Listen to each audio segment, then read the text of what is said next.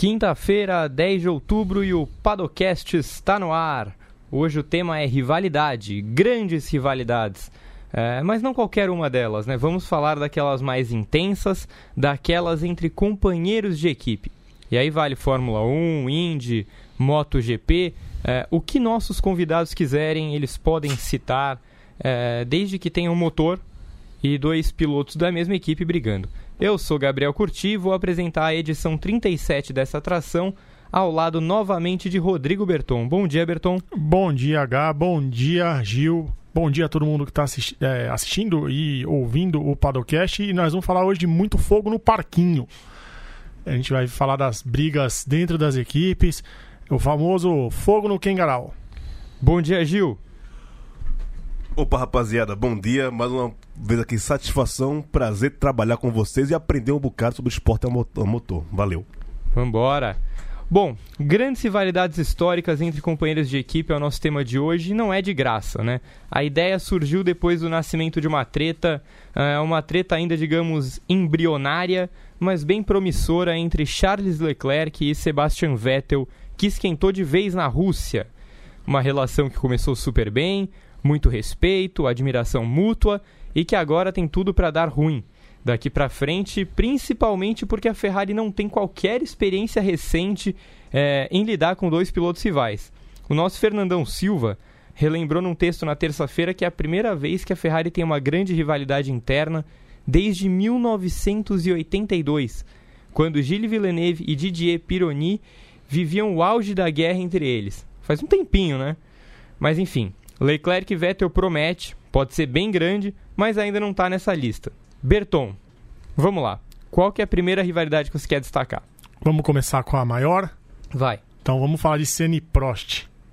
Senna e Prost que viveram talvez a, a maior rivalidade entre companheiros de equipes da história do esporte a motor.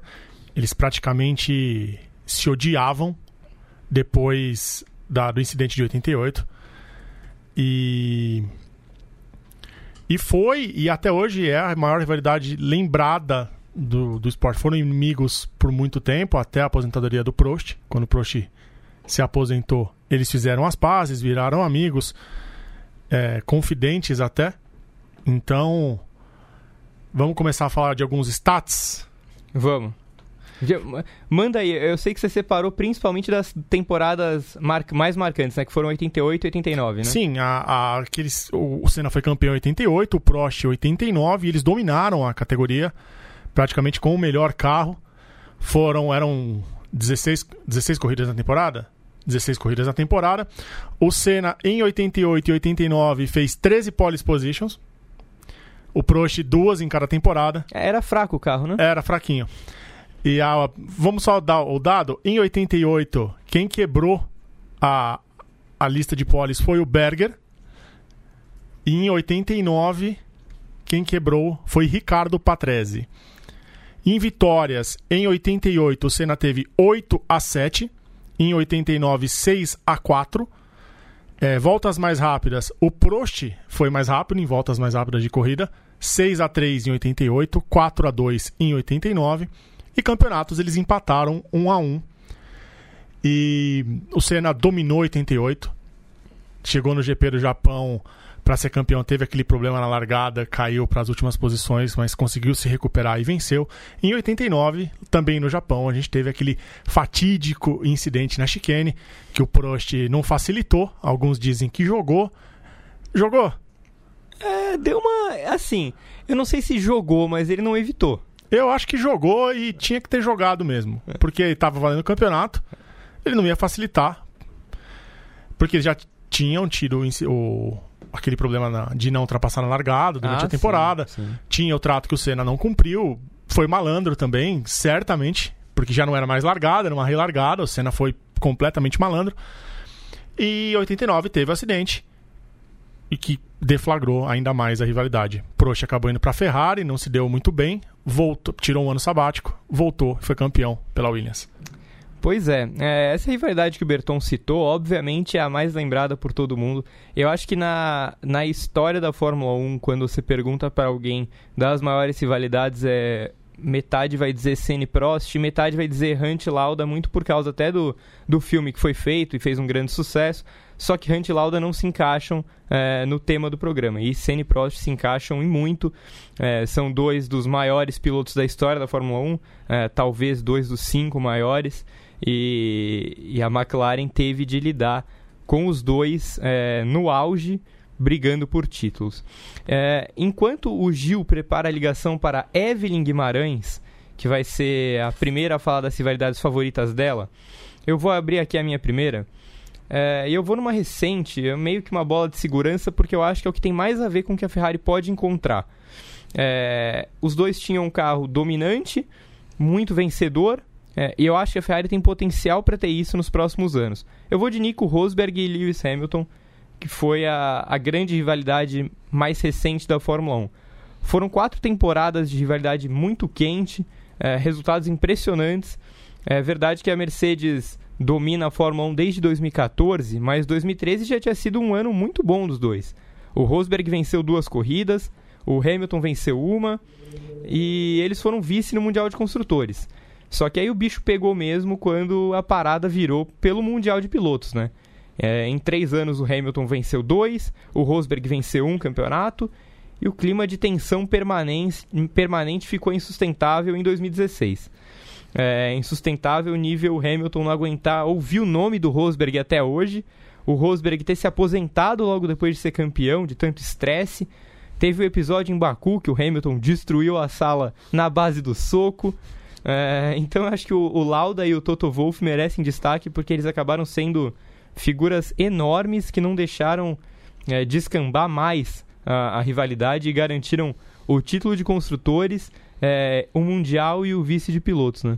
Pois é, eles bateram entre eles em corrida, em largada. Na Espanha. Em Barcelona. E o Rosberg ele estava tão estressado com essa rivalidade que assim a meta de vida dele era ser campeão em cima do Hamilton. Ele só queria isso.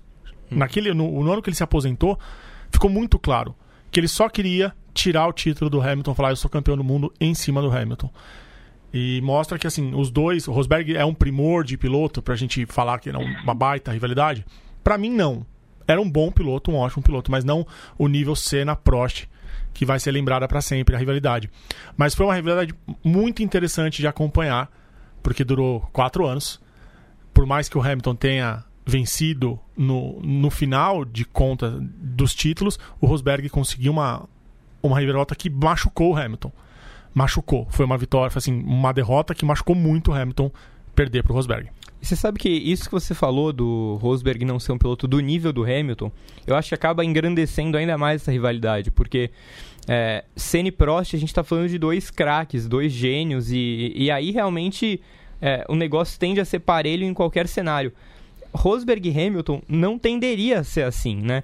É, na verdade, quando os dois chegam à Mercedes, a gente sabia que o Hamilton era melhor, mas não tão melhor quanto ele demonstra hoje em dia. É, só que o Rosberg atingiu o auge técnico justamente quando ele teve que competir com o Hamilton. E a temporada em que ele é campeão é a temporada muito boa. E a rivalidade ser tão quente entre pilotos de níveis diferentes, por mais que eu ache o Rosberg muito bom piloto, o Hamilton é fora de série, é, eu acho que isso acabar engrandecendo ainda mais a rivalidade. É, ele suou sangue para ganhar do Hamilton, né? Ele chegou perto em alguns anos Sim. e quando ele conseguiu vencer, foi, a base de muito suor. Tanto que o Hamilton ele começou a vencer corridas no final da temporada para tentar descontar e o Rosberg só marcou ele. Uhum. Então, assim, o Hamilton vendeu muito caro também a derrota. Então, o título do Rosberg foi muito merecido. Sim. Bom, vamos agora ver o que acha Evelyn Guimarães. Bom dia, Eve. Manda sua primeira rivalidade já na lata, tudo bem?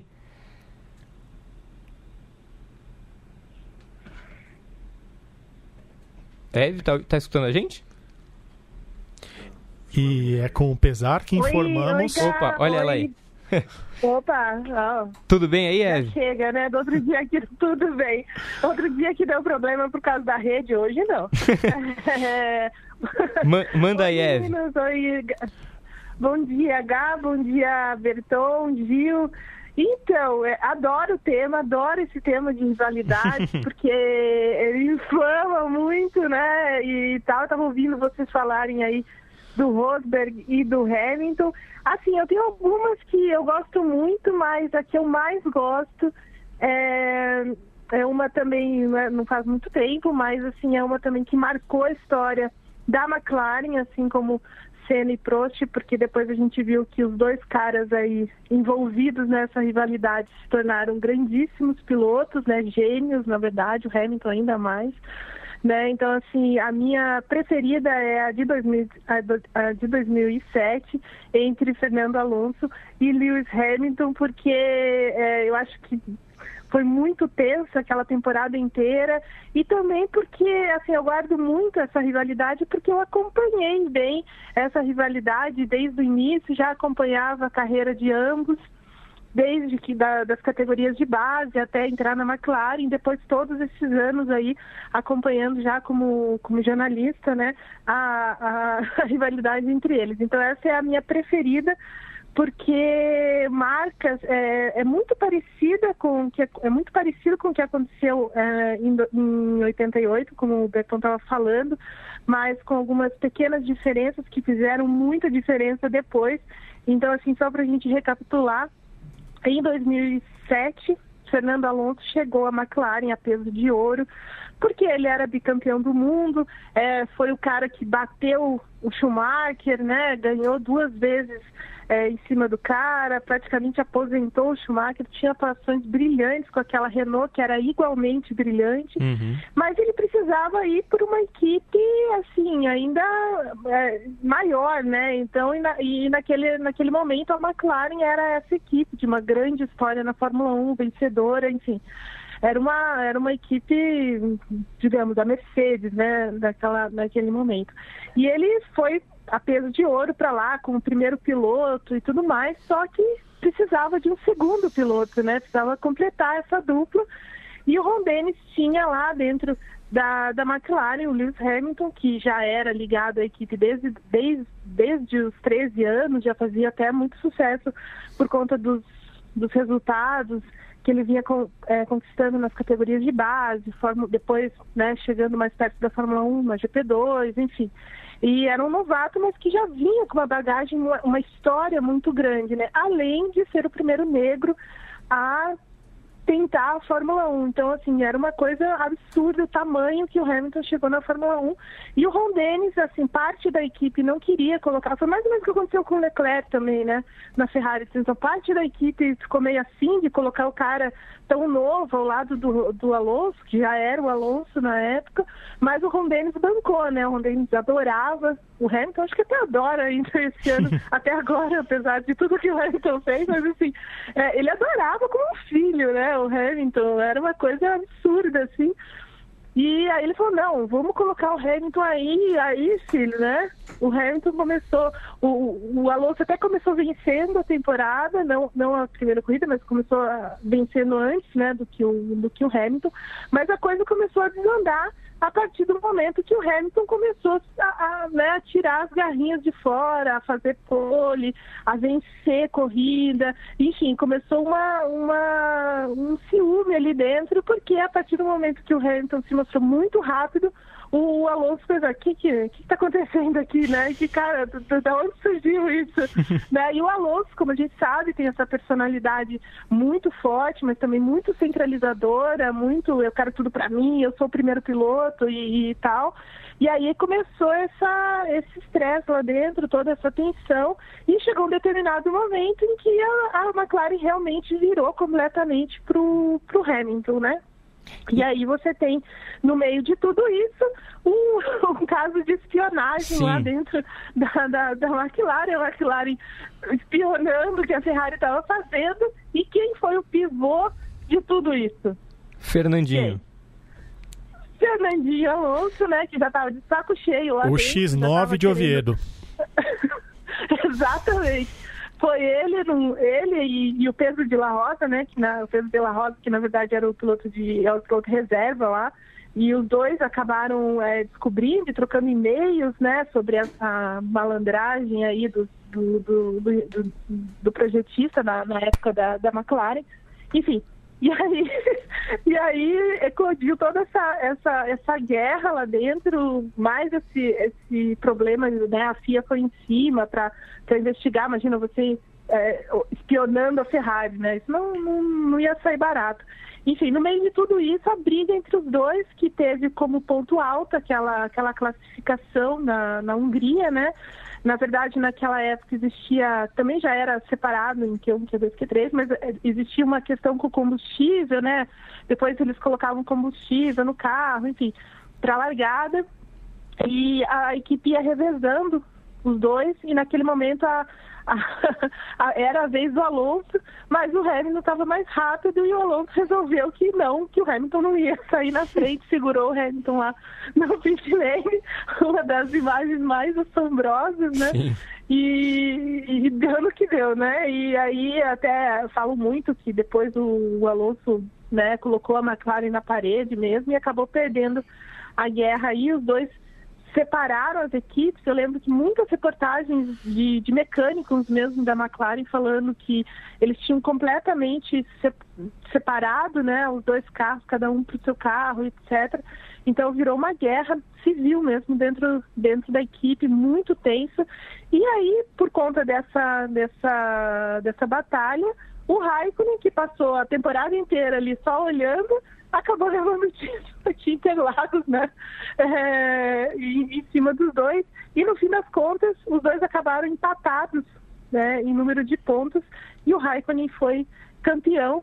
E aí, devido a toda essa questão, o Alonso não tinha mais como seguir na equipe, quer dizer, é, né, ele teve que, que sair de lá porque a personalidade dele não ia, não ia, é, não ia rolar ali dentro mais.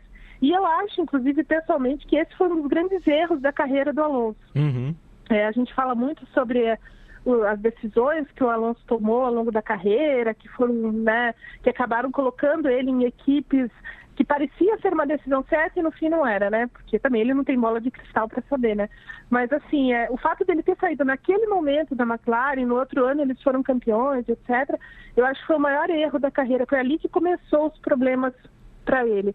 Então, e depois, lógico, essa personalidade dele acabou também é, apresentando problemas para frente. Então, essa é a minha rivalidade, aquela que eu mais gosto, que tem a história mais interessante, assim, depois, claro, da rivalidade aí entre Senna e Prost. E quem gosta dessa rivalidade é o Kimi Raikkonen, né?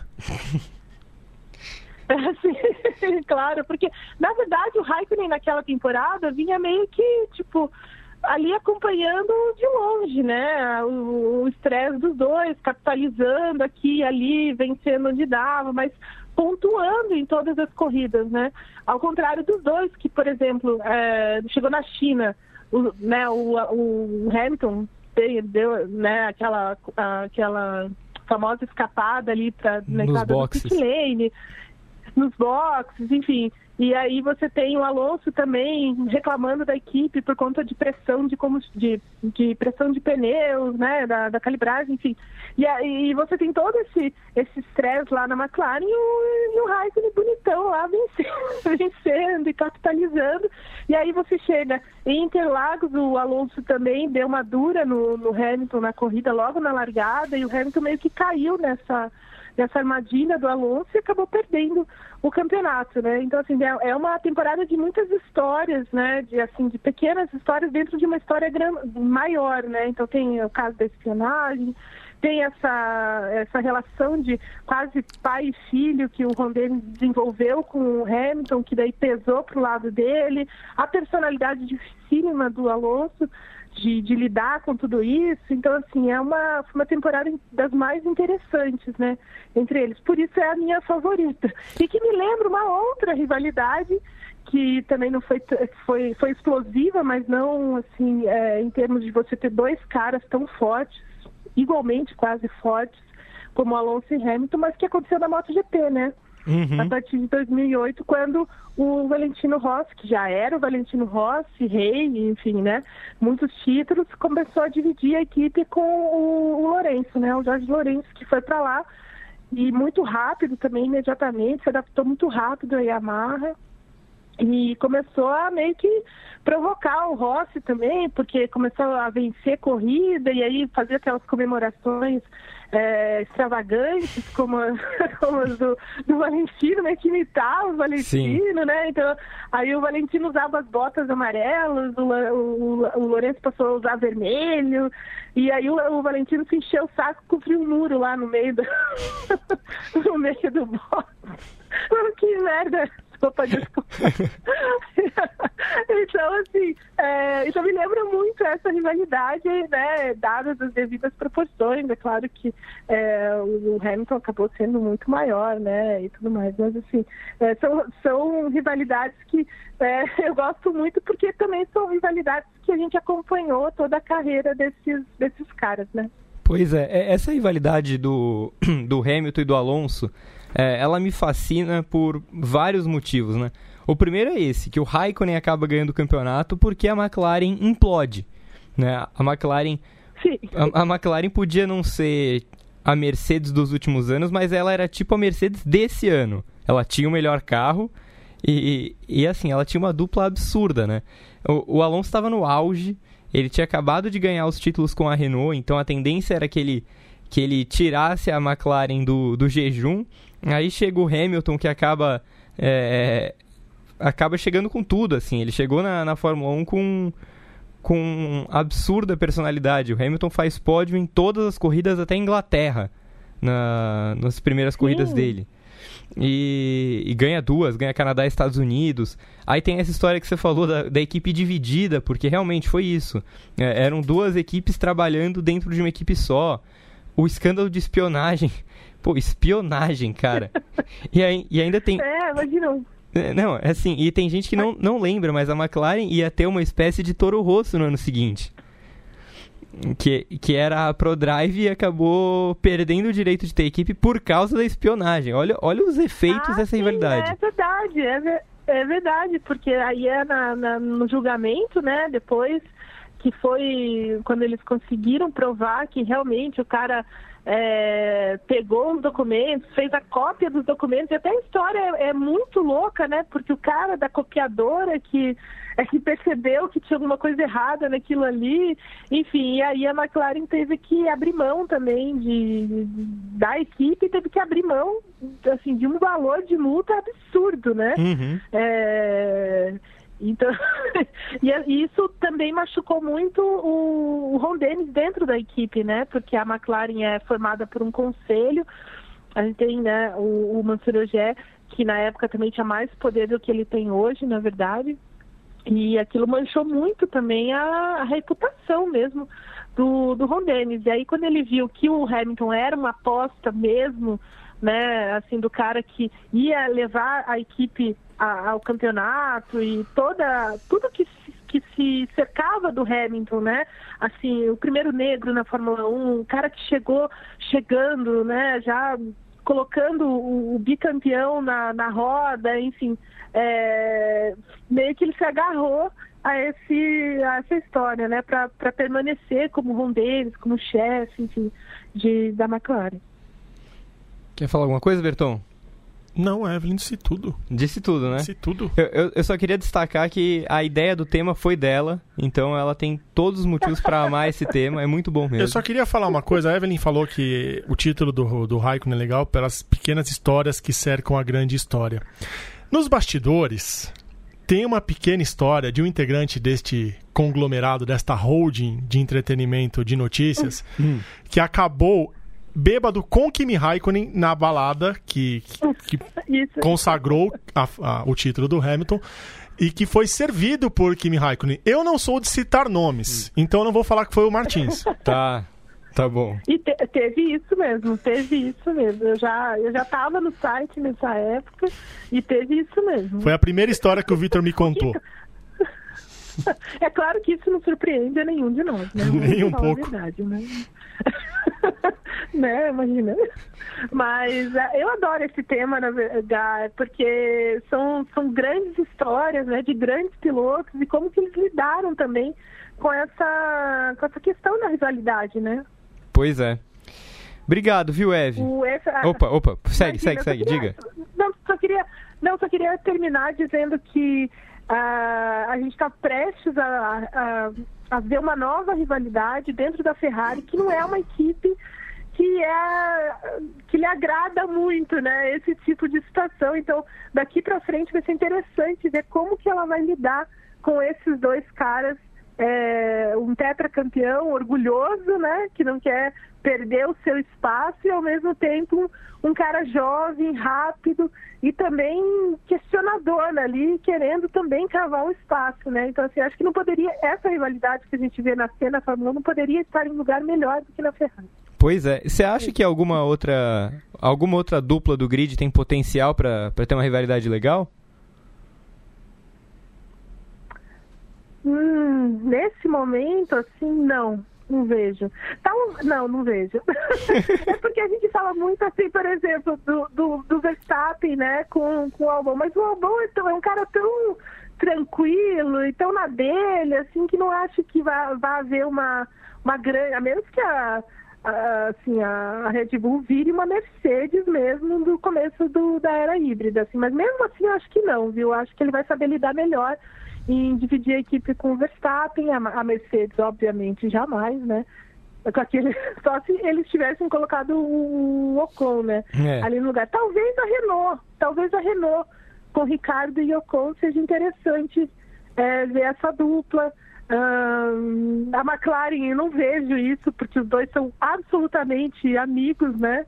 Ali, acho que tem que acontecer, sei lá, o que tem que acontecer na McLaren para acontecer alguma coisa ali, né? É. Porque o Lando Norris e o Carlos Sainz são eu... parceiros mesmo, né? eu, eu, eu, tenho medo dessa. Eu tenho medo do bromance acabar. Eu acho que uma boa vai ser Ricardo e Ocon. É, eu acho que O Ocon sim. é bocudo. É. O Ocon é, é abusado. Sim. E acho que os dois vão trocar a faísca no ano que vem. Eu queria ver muito era Ocon e Verstappen na mesma equipe. Sim, aí ia explodir. Isso eu queria. Isso eu queria. Aí teria um potencial mesmo, né? Mas eu acho que talvez do grid atual, talvez realmente Ricardo e Ocon pro, pro ano que vem. O fora Magnussen e Huckenberg essa, também, né? Essa... Hum, não vai rolar. Não vai rolar. É, né? infelizmente. Não vai rolar. É uma pena. Ô, Eve, obrigado, viu? Obrigada a vocês, meninos. Um beijo, viu? Volte sempre. Beijo, Eve. Beijo, Pode... Eve. Beijo, tchau, tchau. Bom, então agora, enquanto o Gil vai entrando em contato com o Gabriel Carvalho, diretamente de Campinas, para contar as rivalidades dele, eu queria saber se Rodrigo Berton tem alguma rivalidade extra Fórmula 1 pra gente. Ah, na Indy, vamos falar de Indy? Vamos falar de Indy, então, vamos falar, falar da A Indy não tem muita rivalidade, porque praticamente todos são rivais dentro da, das equipes, né? O formato é diferente, carros patrocinados por empresas diferentes, então não tem essa de, de um favorecer o outro, não. Mas a, uma que a gente, na, nas pesquisas aqui, a gente, a gente pegou foi New Garden Pagenot. Uhum. New Garden Pagenot, que depois do toque em Gateway, eles não são bons amigos e talvez essa seja a grande rivalidade entre companheiros de equipe da Indy. É, eu acho essa, essa rivalidade boa e, e, e daqui a pouco a gente pode se alongar um pouco mais nela, mais para o decorrer do programa, porque agora eu quero saber se Gabriel Carvalho está nos ouvindo. Ouço, ouço sim. Bom dia, Gabriel. Bom dia, Berton. Bom dia, Gil. Como é que vocês estão? Bom dia, Gabo. Estamos tranquilo aqui, tudo certo. Já queria saber de você a, a sua rivalidade favorita ou rivalidades. O que, que você trouxe pra gente? É, eu vou citar duas, é, uma da Fórmula 1 e uma da Indy. É, a da Fórmula 1 é Nigel Mansell contra Nelson Piquet nos tempos de Williams, no, nos anos 80, porque ela é quase como uma versão rústica de, de Hamilton e Alonso, né? Uhum. Porque o Piquet, quando ele, ele vai para Williams em 86, ele já era um piloto bicampeão do mundo. O Mansell estava com a primeira oportunidade dele num carro mais competitivo, né, depois de anos na Lotus. E os dois não deram muito certo, até porque o Piquet é um cara assim de uma personalidade bem controversa, bem forte. Então, desde o início, os dois é, não se deram muito bem. Tinha as questões de que ser um piloto inglês, tinha um, um certo favorecimento ali da, da, Williams e o Piquet brigava muito em, em, cima disso, em cima desse favorecimento. E essa briga foi muito forte, especialmente na temporada de 1986, porque assim como Hamilton e Alonso, os dois permaneceram é, brigando pelo campeonato o tempo inteiro. E depois, na última corrida, quem acabou ficando com o título foi o Alan Prost, da McLaren, que só ficou na espreita e se aproveitou ali daquele pneu furado do Mansell em Adelaide, que acabou é, rendendo o bicampeonato do Prost em 86.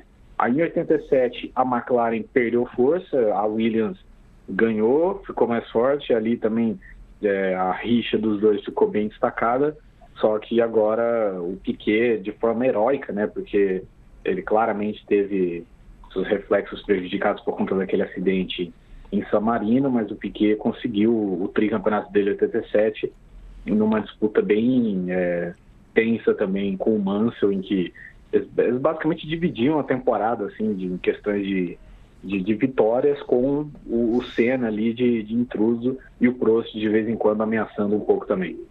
O, essa rivalidade é realmente o paralelo que você fez de, de dizer que é uma versão mais rústica de Alonso e Hamilton é, é total verdade.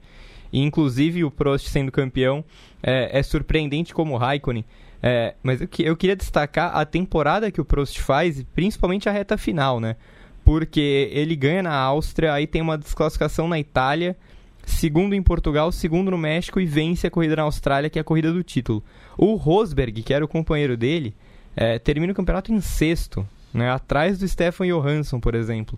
Então eu acho que é, é um título tão absurdo, mas tão absurdo que, que denota não só como o Prost fez uma temporada espetacular, mas como essa rivalidade entre Piquet e Mansell foi tóxica para eles, né?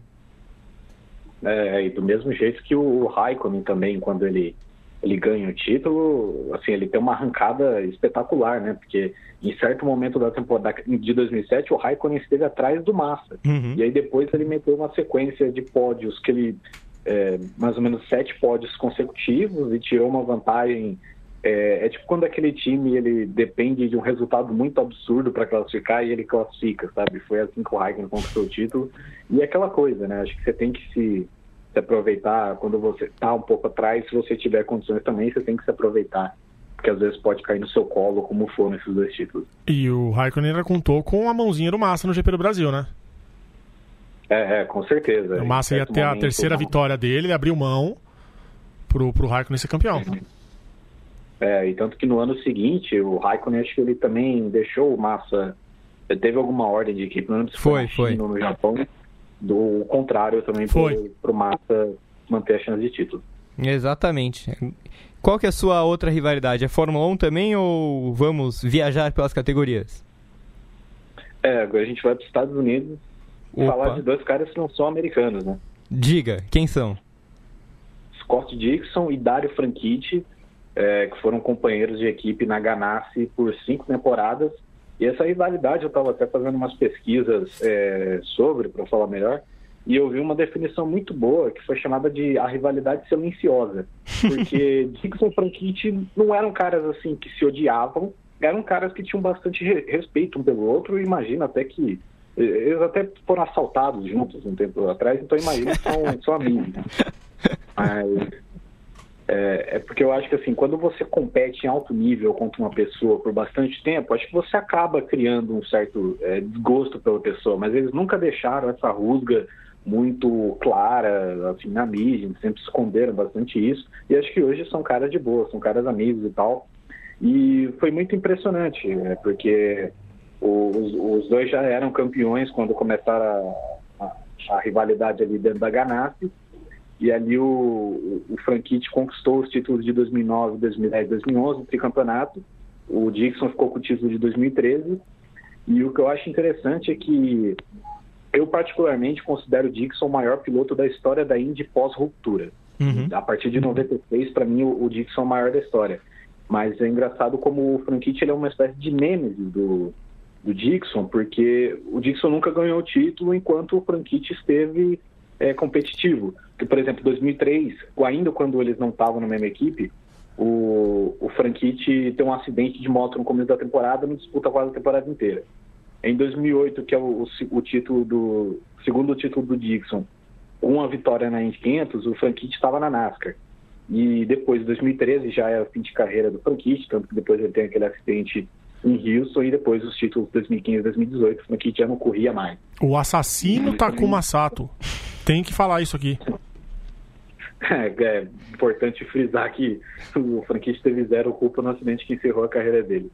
Então, nessas cinco temporadas, é, o Franchitti conquista três títulos, um diretamente em cima do Dixon, que é em 2009. O Dixon liderava o campeonato até a penúltima prova, o Franchitti ganha a última corrida e ganha o título. 2010 2011, o Dixon teve anos é, um pouco piores, um pouco mais irregulares, e aí o Franchitti precisou superar o Will Power para garantir os seus campeonatos. Mas eu acho uma rivalidade interessante, porque mostra que às vezes você não precisa é, odiar necessariamente o seu oponente, basta, que, basta você ser um competidor de alto nível, como eram os dois, é, dois dos grandes nomes da história que estiveram frente a frente e resultou numa rivalidade mais, mais saudável, mais é, sadia. Pois é, eu, eu queria dizer que eu também acho o Dixon o melhor piloto da Indy desde a, a ruptura. É, e é tão curioso como essa rivalidade ainda existe, mesmo que eles sejam amigos, que eles se respeitem muito, porque o Franchitti ainda está no, no carro 10, né? É, ele continua cuidando da, da. Não é bem cuidar da carreira, mas ele é uma espécie de consultor, de guru, para quem ocupa o cargo de segundo Dixon da equipe. Porque a, a Ganassi virou a Chip Dixon Team. E, e o segundo piloto é basicamente um auxiliar. E o, e o que tem esse papel de meio que tentar puxar o cara para cima. Esse ano até que deu certo. É, com certeza. A Ganassi está meio que numa Dixon dependência nos últimos anos, né? Está com uma dificuldade de se acertar com o segundo carro, mas acho que o Rosenquist é, assumiu bem esse papel e isso, eu adoraria ter o Franchitti me dando conselho o tempo inteiro, então acho que o, o, o Rosenquist está num, num, lugar certo. Pode descambar e falar o que, que eu adoraria do Franchitti? É melhor guardar para o podcast depois da meia-noite. Ah, então tá bom. Ô, Gabo, você acha que, que no, no grid atual da Fórmula 1 tem espaço para alguma rivalidade? Então, além de, de Vettel e Leclerc, eu vou seguir o que vocês falaram antes de, de Ricardo e Ocon, né? O Ocon ele já não tinha um relacionamento dos melhores com o Sérgio Pérez, é, ele provoca, né? A gente viu que, por exemplo, naquela toda aquela treta que ele teve com o Verstappen, acho que não tem como a gente negar de que o, o Ocon ele meio que foi um isqueiro para o Verstappen ter uma atitude um pouco mais drástica. Então, e, o Ricardo também, ele, ele é um cara que é, na, meu, na minha visão ele é curioso porque ele tem toda aquela questão do carisma, ele gosta de aparecer, mas eu, pelo que a gente viu em Drive to Survive também, ele tem um estigma assim mais de, de matador, de que quer sempre estar no topo. Uhum. E como ele ficou um pouco ofuscado nos últimos anos pelo Verstappen, eu acho que pode acontecer a mesma coisa com o Ocon. Mas também depende se o time vai ser competitivo ou não, porque eu não acho que vai ser tão legal a gente falar de uma rivalidade que os caras briguem pelo sétimo lugar. Perfeitamente. E no grid da Indy, você acha que tem alguma? Você acha que Pagenot e New Garden é a maior ou tem espaço para alguém se meter aí? Ericsson e Rosenquist. É, acho que Pagenot e Newgarden é interessante porque eles tiveram frente a frente bastante tempo é, nos últimos anos. Os dois títulos do, do Newgarden, o vice foi o. Mas eu acho que o Pagenot ele está entrando. Acho que ele é de uma era diferente do Newgarden. Acho que, apesar dos eles entraram na Indy quase ao mesmo tempo, mas acho que o Pagenot vai ter uma uma, uma vida na Penske um pouco mais curta. Acho que daqui a alguns anos, um ou dois anos, ele deve trocar. Uma rivalidade que eu acho que ainda não aconteceu, mas pode, quem sabe, apimentar aí no futuro é Alexander Rossi contra Colton Herta uhum. dentro do Andretti. Perfeitamente, também acho que vai eu ser. Eu gosto disso aí. É, essa, essa promete. Obrigado, viu, Gabo? Obrigado, agradeço a vocês pela participação, um bom programa. Volta sempre. Abraço. Abraço. Bom, então já adianto que o próximo convidado vai ser Vitor Fázio, que é aquela nossa participação internacional, nossa participação DDI. O garbo e elegância do Padocast. Exatamente. Enquanto o Gil contacta o, o Vitor Fázio, é, Berton, fale mais um pouco então de Pagino New Garden. Por exemplo, essa temporada foi uma temporada que me decepcionou, porque na verdade, assim, as duas últimas eram temporadas pro Pagenot estar tá com a, a, faca entre os dentes, né? Querendo é, se vingar da derrota pro New Garden de 2017. Acabou que 2018 foi horrível e, e esse ano foi meio. meh, né? É, porque o Pagenot teve um lampejo. Maio do Pagenot foi incrível. Venceu Indianápolis, teve bom desempenho. E, mas ele tá no, como o Gabo falou, ele já tá no declínio da carreira dele na Penske. Dos três da Penske, ele deve ser o primeiro a deixar a equipe. Então a rivalidade vai ficar mais pela lembrança da, daquele incidente de Gateway uhum. e vai acabar, provavelmente no fim do ano que vem. É bem possível. Então vamos com Vitor Fázio, o gaúcho de Berlim. Boa, bom dia, boa tarde, boa noite, Vitor Fázio. Bom dia, Gab. Bom dia, Berton. Bom dia para o pessoal que está assistindo, acompanhando o podcast de casa. Prazer participar aqui de novo com vocês. Prazer é nosso de te receber aqui e Nem eu tanto. Eu... respeita. E aí eu já quero saber se se você tem alguma sugestão de rivalidade aí pra gente. Tenho sim, eu vou vou focar na Fórmula 1, vou voltar alguns anos no tempo e vou falar sobre uma rivalidade que acaba tendo muito muito a ver não tanto a ver, mas tem um pouco a ver com essa do Leclerc com o Vettel, que é a do Gilles Villeneuve com o Didier Pironi, que marcou o começo dos anos 80, especialmente 82 na Fórmula 1. Então conta um pouco mais pra gente de como foi essa rivalidade é, que justamente deu origem é, à origem do tema de hoje, digamos assim. Pois é. Então, na verdade, o Villeneuve ele é um piloto que fez uma carreira muito marcante na Ferrari ele passou diversos, diversas temporadas lá, ele fez atuações muito marcantes e ele se consolidou como esse primeiro piloto. Ele parecia aquele cara que estava destinado a um dia ser campeão com a Ferrari. Acontece que no, em 81 chega o Didier Pironi na Ferrari e logo ele começa a se consolidar como uma ameaça ao Villeneuve. E aí chega a temporada 82 e o que era só uma ameaça, alguma coisa que que podia incomodar um pouco o Villeneuve, começa a crescer ainda mais, porque 82 é um ano em que a Ferrari tem, pode ser considerado o melhor carro do grid. Então se desenha uma briga pelo título entre esses dois pilotos. E tudo vai. Tudo explode, digamos assim, no GP de San Marino de 82, que é uma corrida em que o Villeneuve lidera, o Didier Pironi é o segundo colocado, e a Ferrari avisa para os dois pilotos: ó, a gente vai fazer dobradinha, então é hora de desacelerar um pouco, cuidar do equipamento e, enfim, evitar problemas. O Villeneuve interpreta isso como uma ordem de equipe, que significa que ele foi escolhido para vencer a corrida, enquanto o Pironi entende que, ok, a gente tem que cuidar do equipamento, mas ainda dá para brigar pela vitória.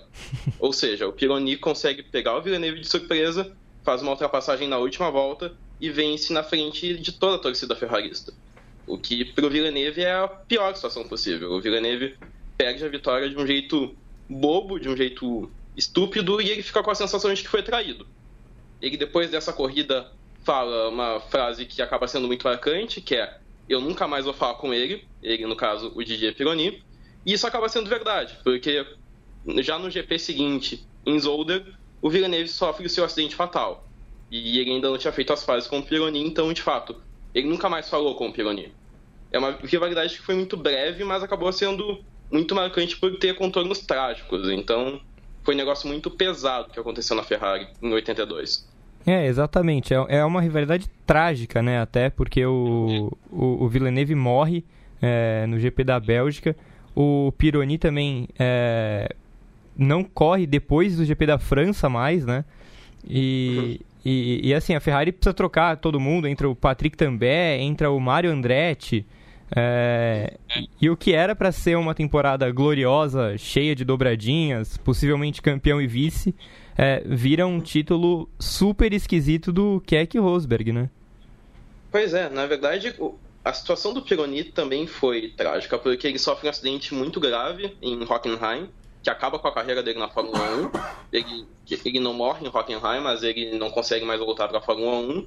E aí a Williams, que tinha um carro muito pior, consegue esse título besta com o Keck Rosberg, porque o Keck Rosberg ele é um piloto que fez história e tal, mas ele levou um dos títulos, convenhamos, dos menos merecidos da história, uhum. porque ele só venceu uma corrida e, essencialmente tirou proveito do azar dos outros.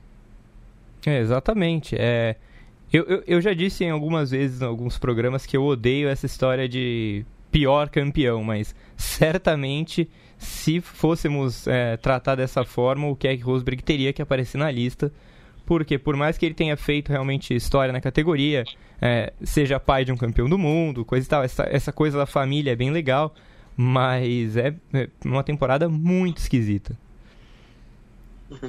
Sim, exato. Na verdade, o Rosberg, é, é o, o, o Rosberg, na verdade, é um piloto que ele tirou proveito de uma época em que a Fórmula 1 ela permitia esse tipo de surpresa, de ter alguém que não tinha o melhor carro e, por circunstâncias muito específicas, conseguir chegar lá e tirar o título. Isso é algo que nunca aconteceria hoje, precisou de situações muito específicas, como os dois pilotos da Ferrari sofrem acidentes muito sérios, mas enfim, o que consta, o que conta mesmo é o que Rosberg poder dizer, batendo o peito, que ele é campeão mundial. Exatamente. Bora pra, pra outra rivalidade. Você tem mais uma, é isso? Tenho sim, mais uma. Diga. Uh, eu separei outra, que é aí sim envolvendo o piloto brasileiro, que é o Ayrton Senna contra o Hélio De Angelis, na Lotus em 85. Bem... Que é uma rivalidade que, na verdade, foi breve, porque uhum. durou só um ano, mas serve um pouco para mostrar quem era o Ayrton Senna, que era um piloto que era extremamente rápido, extremamente competitivo, e esses são adjetivos muito importantes para um campeão de Fórmula 1 mas ao mesmo tempo ele era um piloto que definitivamente não conseguia agregar numa equipe.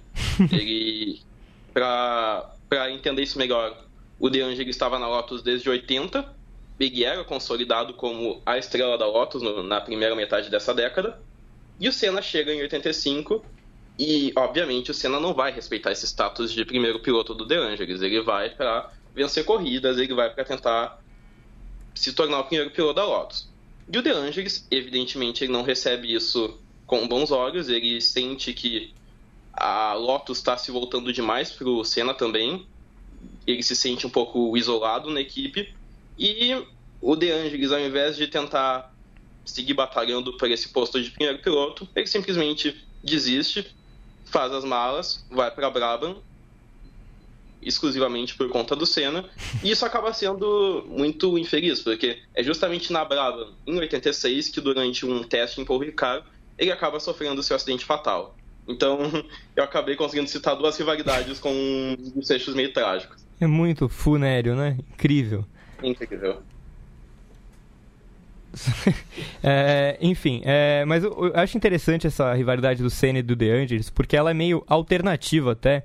É, porque como a gente falou desde o começo do programa, todo mundo lembra de Senna e Prost. É, mas foi bem difícil pro Senna bater o De Angelis, né? Não foi uma coisa. A, a primeira metade da temporada do, do De Angelis foi muito melhor que a do Senna, por exemplo. Exato. O De Angelis ele vem assim em São Marino. O Senna tem aquela vitória icônica em Portugal, que é no começo da temporada. Mas a primeira metade de temporada do Senna em 85 foi muito fraca. Ele tava levando. Ele tava. Ele tava levando o tempo do De Angelis em corrida, em classificação. E é só na segunda metade que o Senna consegue encaixar uma sequência de pódios e começa a se consolidar como aquela figura que foi na Lotus, daquele cara que não tinha o equipamento, mas mesmo assim conseguia trazer os resultados. Acontece que no começo ele de fato sofreu contra o Hélio De Angelis, que era um piloto muito talentoso. E ele já tinha a mão do carro também, né? Exato, tava lá, uh, tava na sexta temporada pela Lotus, é. o Senna ainda tava pegando o jeito. Exatamente. O Citor Lázio, nosso querido Citor, muito obrigado, viu? Eu que agradeço. E a gente vai Valeu, deixar a arroba do Vifar no, no post do, do podcast as pessoas ofenderem diretamente você por dizer que o Senna não agregava nada à equipe. que fique claro que foi Vitor Fázio que disse isso. Para os. Não, pode, pode vir no meu Twitter, arroba Vitor Fázio, pode me xingar que eu xingo de volta. antes de você ir só, me responde uma coisa. É, ah. Qual que é a sua esperança de rivalidade no grid atual da Fórmula 1? Bom, é um pouco difícil fugir do que já foi dito no programa até aqui. Eu só queria fazer um adendo, que não vai ser uma rivalidade, mas é algo que eu acho que vai ser interessante de acompanhar no futuro. Porque a gente tem hoje na Fórmula 1 uma Racing Point que a gente espera que se torne mais forte, e nessa mesma Racing Point a gente tem um Lance Stroll que, tá, que é o filho do dono e tá levando o pau do Sérgio Pérez não tanto em termos de pontos, mas via de regra, o Stroll termina atrás do Pérez. Sim. E eu acho que essa combinação, ela um dia pode se tornar um pouco mais bombástica, de novo, no sentido de, pai, eu tô levando o pau do Pérez, me ajuda a resolver isso aqui. É bem possível. Bom voto. Gostei. Obrigado, viu? E eu que agradeço. É, Valeu, até a próxima. O Pérez teve problema com o Ocon também, né? Seríssimos. Eles quase se mataram na, na entrada da Al- Algumas, algumas vezes. vezes, mas o ápice foi numa fechada que o Pérez fechou o Ocon na entrada da, da Rouge e praticamente ali se a um metrinho ali eles estavam no lugar do Uber lá. É, foi, foi feio mesmo. Bem perigoso. Obrigado, viu? Vitor Fázio. É, Olha, só falta a Natália De Vivo aqui pra dar os votos dela. Posso dar um recado fora de rivalidade? Manda ver. É onde tem muita rivalidade Hum. entre companheiros de equipe da escuderia GP. Opa, diga. Sábado, última etapa da Taça Grande Prêmio 25 anos, a- o terceiro mini torneio da Copa Grande Prêmio de Kart 2019. Ellison Gandolfo vem forte para confirmar a vaga na escuderia GP, que vai competir mais uma vez com dois karts nas 500 milhas em dezembro. Então fica o convite aí. Você gosta de andar de kart? Vem correr com a gente. Sábado, 15 horas na Granja Viana. Então, o terceiro mini torneio acaba no sábado, mas a gente ainda tem um mini endurance que vai ser em novembro. E fica o convite para todo mundo aí que gosta de andar de kart, dá pau no coleguinha, fala que anda muito, vem andar com a gente. Anda na pista lá. Gabriel, você já andou Já andei. Duas vezes. duas vezes. Como é que foi o desempenho? No Speedland eu fui muito bem. é, Fiquei em sétimo na minha bateria. Na Granja Viana eu não fui muito bem. Foi uma prova que choveu bastante. Sofri. E sofri. o destaque é que a gente tem um campeão brasileiro de kart indoor na equipe, Gustavo Ariel. Foi campeão no último final de semana do Campeonato Brasileiro de Indoor. E então a gente vai forte para tentar trazer mais um troféu para a escuderia GP. Pois é. Então agora é hora de chamar Natália De Vivo. Bom dia, Natália. Tudo bem com você? Bom dia, Gaberton, Gil, todo mundo que tá ouvindo aí. Comigo tá tudo ótimo e com vocês. Tudo bem também. Eu fiquei sabendo que a, que a senhorita vai trazer rivalidades é, de categorias alternativas. É isso mesmo? Alternativa depende do que você definir alternativo. Alternativa à MotoGP, Fórmula 1. é. Se você falar que a MotoGP é É, alternativa, você vai arrumar confusão. Não, alternativa à Fórmula 1, assim como a Indy já foi. De- Mande, mande. Então, é que a Eve, ela quebrou um pouquinho minhas pernas, né? Que ela já citou a do Lorenzo e Valentino Rossi na Yamaha. Então, eu vou começar com uma que eu acho que tá fresca aí na memória de todo mundo, que foi Jorge Lorenzo e Andrea Dovizioso. Que, assim, eles não foi uma rivalidade, eles, eles publicamente se odiavam, né? O Lorenzo ele chegou a peso de ouro na Ducati, chegou com toda a banca que ia dominar, assumir a equipe. Acontece que demorou pra caramba, né? Ele entrou em 2017, demorou pra caramba para ele conseguir se adaptar. E ele chegou bem numa fase que o Dovizioso, que já estava no time italiano desde 2013, ele pegou finalmente a mão da Desmocedice e daí, a partir daí, o Dovizioso subiu pra caramba e o Lorenzo ficou aí sofrendo, sofrendo, sofrendo. Só foi conseguir duas vitórias no final do contrato em 2018. E os dois, eles toda hora estavam trocando farpas. O Dovizioso chegou a falar que o Lorenzo não foi contratado para vencer só duas corridas. E o Lorenzo falou que o Dovizioso sempre tentava minar a, a moral dele, que ele estava de saco cheio de tudo isso. E foi, assim, uma das rivalidades que mais pegou fogo, mais pegaram fogo, né, da MotoGP. E é engraçado porque, beleza, o Dovizioso até chegou a brigar com, tem brigado com o Marques no, no, pelo Mundial, mas não foi uma das equipes mais de ponta, assim, né? Então foi uma rivalidade bastante diferente, vamos dizer assim, porque não eram pilotos que estavam constantemente brigando ali por títulos, por vitórias e tudo mais. É curiosa essa rivalidade, porque assim, é, eu sei que o Lorenzo não estava bem é, quando a Ducati e ele decidiram romper é, para esse ano. Só que se você pega o final da temporada do Lorenzo, né, a reta final, é, as vitórias que ele conquista e, e ele não só fazia frente ao Dovizioso, como de vez em quando conseguia bater o Marx. muito possivelmente a Ducati teria uma chance muito maior de fazer frente ao Marques com duas motos é, se o Lourenço ficasse mais um pouco. A- a- o problema é que eles dois resolveram botar fogo na equipe, né? A gente fez muita piada com É, isso. Que quando o Lourenço rompeu o contrato com a Ducati, ele começou a ganhar corrida. Pra mostrar assim, ah, eu É, posso então. ganhar. Exatamente. Foi exatamente isso. Só que daí o Lorenzo, no final, acabou tendo aquele baita acidente em Aragão, ficou um monte de corrida fora, e daí também foi, foi uma situação bastante difícil, não só para ele, como para o time, que ficou aí batendo cabeça, tendo que lidar com os dois pilotos. Mas convenhamos também que dentro da Ducati estava todo mundo muito impaciente com o Lorenzo, cobrando resultados. Isso também acabou enchendo ele, né? Enchendo a paciência dele. Pois é. Você tem mais uma pra gente, Nath? Eu tenho. Eu peguei uma mais do, dos anos 90, que foi o Crivilé e o Durham. Os dois que. É mais ou menos esse negócio da Indy que o, que o Gabo falou, que não foi uma rivalidade tão expressiva, assim, eles não, não chegaram publicamente a mostrar que não gostavam um do outro, mas os dois, é quando eles corriam pela, pela Honda, eles foram companheiros de 94 a 99, e eles foram dois pilotos que estavam assim no, no auge do, do desempenho deles, estavam muito bem, brigando constantemente pelos títulos. O Durham acabou conseguindo, ficando com cinco títulos consecutivos e o Crivilé ficou só com de 99. Essa briga explodiu mais em 96, quando eles brigaram de verdade aí, ponto a ponto, por- pela, pelo, pelo caneco que acabou ficando com o Durham, mas eles também foram uma, uma rivalidade bastante presente na, na MotoGP, que é bastante lembrada até hoje. Uma coisa que eu tava pensando, né? Não agora, mas enquanto eu tava fazendo uma pesquisa pro programa, é o fato da MotoGP e da Indy terem menos rivalidades icônicas do que a Fórmula 1 se explica de uma maneira bem simples e objetiva. A MotoGP e a Indy dão muito mais margem para que outras equipes, outras motos vençam as corridas. Então, a partir do momento que você tem vários pilotos vencendo, tudo bem que agora tem o Marques que, que quebra isso completamente, mas é, historicamente, você tem vários pilotos vencendo e naturalmente você tem duas ou três equipes brigando pelo título. A Fórmula 1 é, pode não ser sempre domina, domina- dominada por alguma equipe, mas historicamente tem um carro mais forte do que o outro. E aí, naturalmente, tem dois pilotos dessa equipe brigando pelo título. E é por isso que tem mais rivalidade que as outras, né?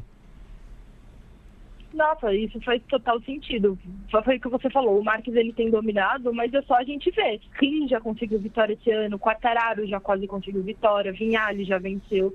Então, assim, apesar do mesmo cara sempre estar conseguindo título, é, tem muitas outras equipes que sempre estão na briga, sempre estão, pelo menos, para conseguir uma vitória, para conseguir pódio.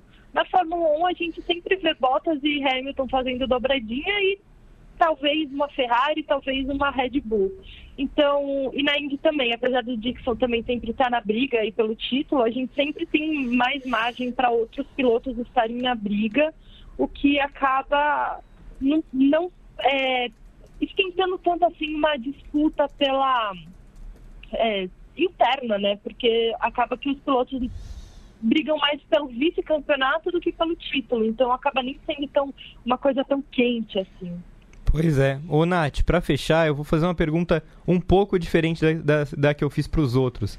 É, no grid da MotoGP, você acha que tem margem pra alguma rivalidade interna nascer aí? Tipo Iannone e Alex Espargaró, olha só. eu acho que eles já se odeiam, né? Sei lá, o Iannone sempre mete tanto pau. Mas eu acho que, quem sabe, o... um Quartararo e um Morbidelli, talvez, Bom. no ano que vem, assim, eu acho que os dois, eles têm potencial, ainda mais que a moto da Yamaha tá começando aí a vir mais, mais forte, porque eu não acredito que Petrucci e Dovizioso vão ter qualquer coisa, muito menos Lorenzo e Marques. Então eu acho que uma boa rivalidade é Quartararo e Morbidelli. Engraçado, né? Que a moto esse ano teve um- uns incidentes é, diplomáticos dentro das equipes. Tipo Iannone e Alex Espargaró. O Zarco falando do Paul Espargaró. O Crutchlow falando do Takaki Nakagami. Do Nakagami. Sim. Mas não chegam a ser e, rivalidades, e nunca né? de grandes equipes, né? Uhum. Nunca das equipes realmente de ponta. Então, assim, parece que o negócio mesmo é que é, tá, tá na equipe pequena, né? Tá nas equipes pequenas, talvez por, pela cobrança de conseguir melhores resultados, não sei. E, e é sempre, né, o Crutchlow reclamando do Nakagami, o Yanone reclamando do Spargaró que está sendo batido, o Zarco reclamando do, do Paul também que está sendo batido. Então, assim, então os pilotos, é, vamos dizer assim, menores reclamando daqueles que estão dominando a equipe. Exatamente. Obrigado, viu, Nath? Obrigada a vocês, viu? Beijo e volte sempre. Beijo, tchau, tchau. Beijo na. O Rodrigo Berton, Diga, Gabriel Curti. seu balanço final do programa, você queria destacar alguma das que foram citadas? É, eu quero falar que o Jorge Lorenzo deve ser uma pessoa intragável de conviver. Porque não é difícil odiar o Lorenzo pelo que foi falado aqui hoje. O cara foi odiado pelo Rossi, odiado pelo Dovi, só não é odiado pelo Marques porque a gente sabe, o Marques ajudou ele ali numa clara simulação. Estava conversando disso na semana passada, indo embora. O Marques simulou ali. Se tivesse VAR na MotoGP, ia voltar. Tomou um bico do Rossi. Hum, tá, não, não vi. Não vi. Não, brincadeira, obviamente. Mas o Lorenzo, é, pra mim, é a pessoa mais intragável do esporte a motor. Ele é complicado, né? É, é, eu- curioso, porque anos atrás eu traçava o paralelo dele com o Alonso, né? Porque, obviamente, você pensa é, que são campeões do mundo, são caras muito bem sucedidos, Ótimos pilotos. ótimos pilotos e igualmente complicados e, e competentes no que diz sentido a rachar a equipe. Aí imagina Lorenzo e Fernando Alonso de num carro do Dakar. o Lourenço de navegador, o, o vice- eles iam bater mais do que o Alonso já bateu no, no Rally do Marrocos lá. É, e não ia ser fácil. Bom, eu acho que é isso, né? Eu acho que foi isso por hoje. Esse foi o Padocast número 37. Eu espero que vocês tenham gostado, que sigam acompanhando as próximas edições. É, a gente volta na próxima quinta-feira, mesmo horário, 11 horas, talvez um pouco depois disso, não muita coisa, mas eu mais uma vez reforço o convite para que vocês sigam acompanhando nossa programação no YouTube. É, Paddock GP na terça-feira, com a discussão do final de semana e do noticiário. O GP às 10, todos os dias, 10 da manhã e 10 da noite. O Prancheta GP na quinta de manhã. É, o Briefing no sábado e no domingo de corridas da Fórmula 1. Inclusive, nesse final de semana no Japão, a gente espera que tenha briefing. Se não tiver corrida, a gente vai fazer o campeonato grande, Copa Grande Prêmio de Stop, onde mostraremos todo o nosso conhecimento de esporte a motor no stop. Muito bom. Então, se não tiver corrida, vai ter campeonato de stop. É isso, viu? Agradeço de novo o Gil, é, que está aqui com a gente fazendo mais esse programa. Obrigado pro Berton, obrigado para você de casa, obrigado a todo mundo que participou do programa. Semana que vem estamos de volta. Tchau!